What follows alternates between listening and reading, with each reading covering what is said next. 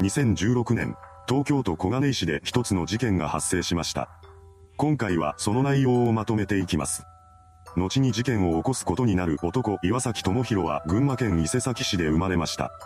岩崎には兄と姉が一人ずついたらしく、一家は子供たちに両親を合わせた5人家族だったそうです。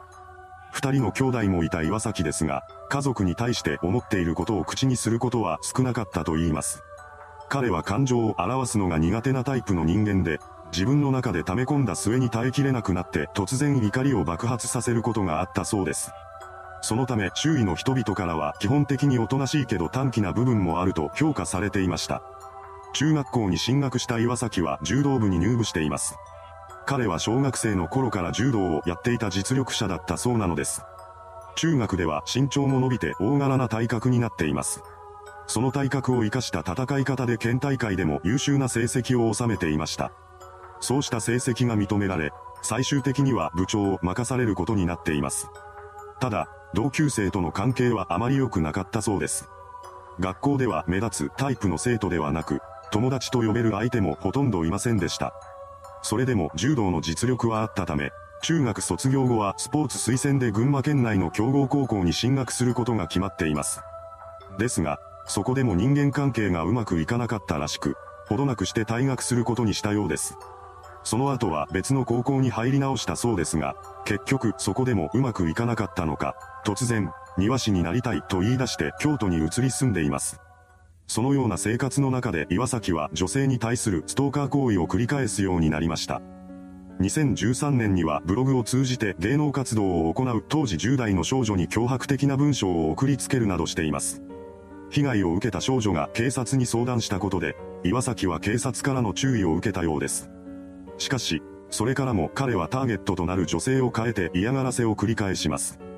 実際、2015年には滋賀県在住の女性からの相談が警察に入れられたそうです。そのようにしてストーカー気質があった岩崎が2016年に狙いを定めたのが本事件の被害者となる女性 A さんでした。当時20歳だった A さんは大学に通いながら女優やシンガーソングライターなどの芸能活動をしていたようです。岩崎はそんな彼女のファンになっていました。彼は2016年1月からツイッターを通じて A さんにメッセージを送るようになっています。最初は単なる一人のファンとしてのメッセージだったのですが、いつからか個人情報を聞き出そうとしたりするようになりました。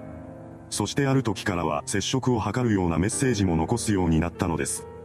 最初のメッセージから3ヶ月ほど経ち、4月に入った頃からは嫉妬めいたものや脅迫的なメッセージまで送るようになりました。A さんからの返信がないと岩崎は彼女に対して一方的に送りつけた腕時計と本のプレゼントを返却するよう要求します。これを受けた A さんは要求通りに岩崎からのプレゼントを返却しました。すると岩崎は逆上して攻撃的なメッセージを大量に送りつけてきたのです。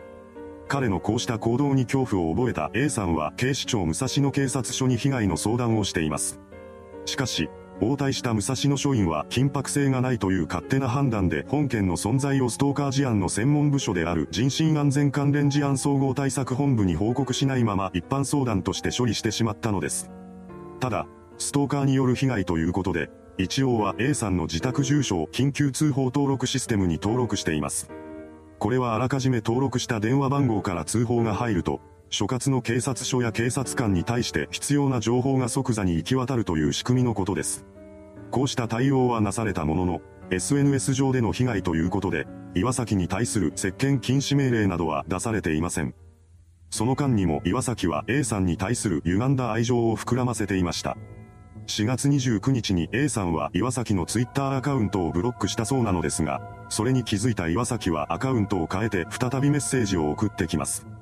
5月に入ってからも彼からのメッセージがなくなることはなく、16日には、僕の子供を産んでくれないかという気味の悪い投稿までなされているのです。A さんは当然岩崎の投稿を全て無視していました。この時、岩崎は自分にだけ返信がないことに異常なまでの怒りを覚えていたそうです。そしてついには歪んだ愛情が憎しみに変わり、A さんの襲撃を決意しました。2016年5月21日、京都の自宅を出た岩崎は新幹線に乗って東京に向かっていきます。この日、東京では A さんのライブが行われることになっていたのです。岩崎は会場となるライブハウスで待ち伏せをしていれば確実に彼女と接触することができると考えていました。そうして彼は東京都小金井市にあるライブハウス付近に姿を現したのです。この時、岩崎はインターネットで購入したナイフを隠し持っていました。そして待ち伏せ開始から数時間が経過したところで、A さんがライブハウスにやってきます。彼女の姿を確認した岩崎は迫って行って声をかけました。話しかけてきた相手が岩崎だということに気がついた A さんは彼のことを無視してその場を立ち去ろうとします。しかし岩崎が執拗に後をつけてきました。そこで A さんは警察への通報を入れることにしたようです。自分の目の前で警察に電話し始めた A さんを目にした岩崎は激高します。彼は興奮しながら怒鳴り出し、そのまま二人は口論になったそうです。その中で岩崎は隠し持っていた折りたたみナイフを取り出します。そして驚く A さんに躊躇なく襲いかかりました。そうなる前に A さんが警察への通報を入れていたはずですが、なかなか警察は現場に駆けつけてきません。それもそのはず、通報を受けた職員は緊急通報登録システムに登録していた A さんの自宅に岩崎が現れたのだと思い込み、彼女の家に警察官を派遣していたのです。そのため警察は A さんからの通報ではなく、岩崎の犯行を目にした目撃者からの通報によって現場に向かうことになりました。そうして警察官が現場に到着した時点で A さんは体の34箇所を刺されていたようです。警察官はすぐに岩崎を確保し、傷害容疑で現行犯逮捕しました。一方の A さんは直後に病院へと緊急搬送されたのですが、出血が多かったこともあって一時心肺停止状態に陥っています。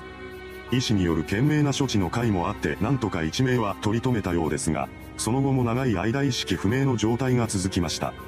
A さんが意識を取り戻したのは事件から約2週間後にあたる6月3日のことだったそうです。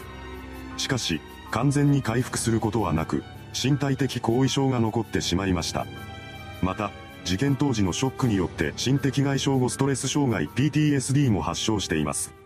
そんな中、警察の取り調べに対して岩崎は、殺すつもりでやったなどと供述していました。このことから警察は本件を殺人未遂と銃刀法違反容疑に切り替えて捜査を進めていきます。その後、岩崎は検察庁に送られ、精神鑑定が行われることになりました。そこで責任能力ありとの結果が出されたため、彼は殺人未遂と銃刀法違反で東京地裁に起訴されています。裁判は2017年2月20日から始まりました。後半の中で検察側はナイフを購入していることなどから計画性があったと述べ、岩崎が殺意を持って犯行に及んだことを指摘しています。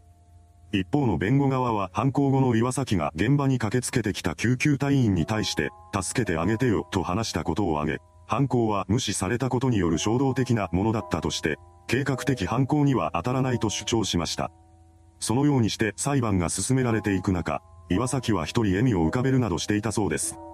後半では犯行の危険性を示すために A さんが負った傷に関する説明がなされたのですが、あまりのひどさに耐えかねて一人の裁判官が倒れてしまう場面もありました。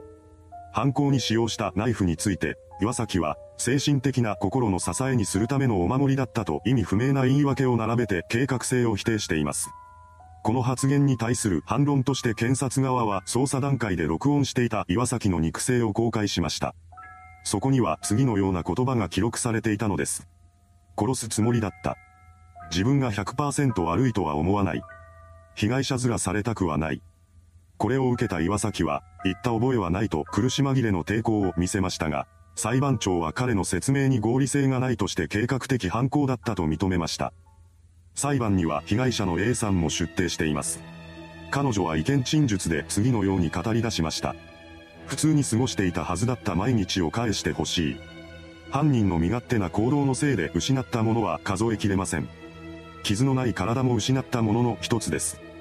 傷のない元の体を返してほしい。犯人や犯人の家族からも謝罪の言葉は一切ありませんでした。犯人は私の調書を法廷で読み上げてもらっている間笑っていたようですが、どうして笑うことができるのか理解できません。全く反省していないんだと思いました。犯人はまた絶対に同じことをする。また犠牲になる人が絶対にいる。こんな人を野放しにしてはいけない。A さんがこう話した瞬間、突然岩崎が声を荒げて、じゃあ殺せよと言い放ちました。彼女はこの怒鳴り声にも臆さず、次のように続けます。絶対に許してはいけない。一方的に感情を抱き、思い通りにならなければ人を殺そうとする人です。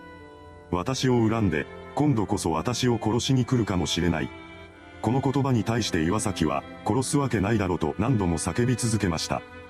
この時、本来被告である岩崎は発言してはいけない規則になっていたため、裁判長は彼に退廷を命じています。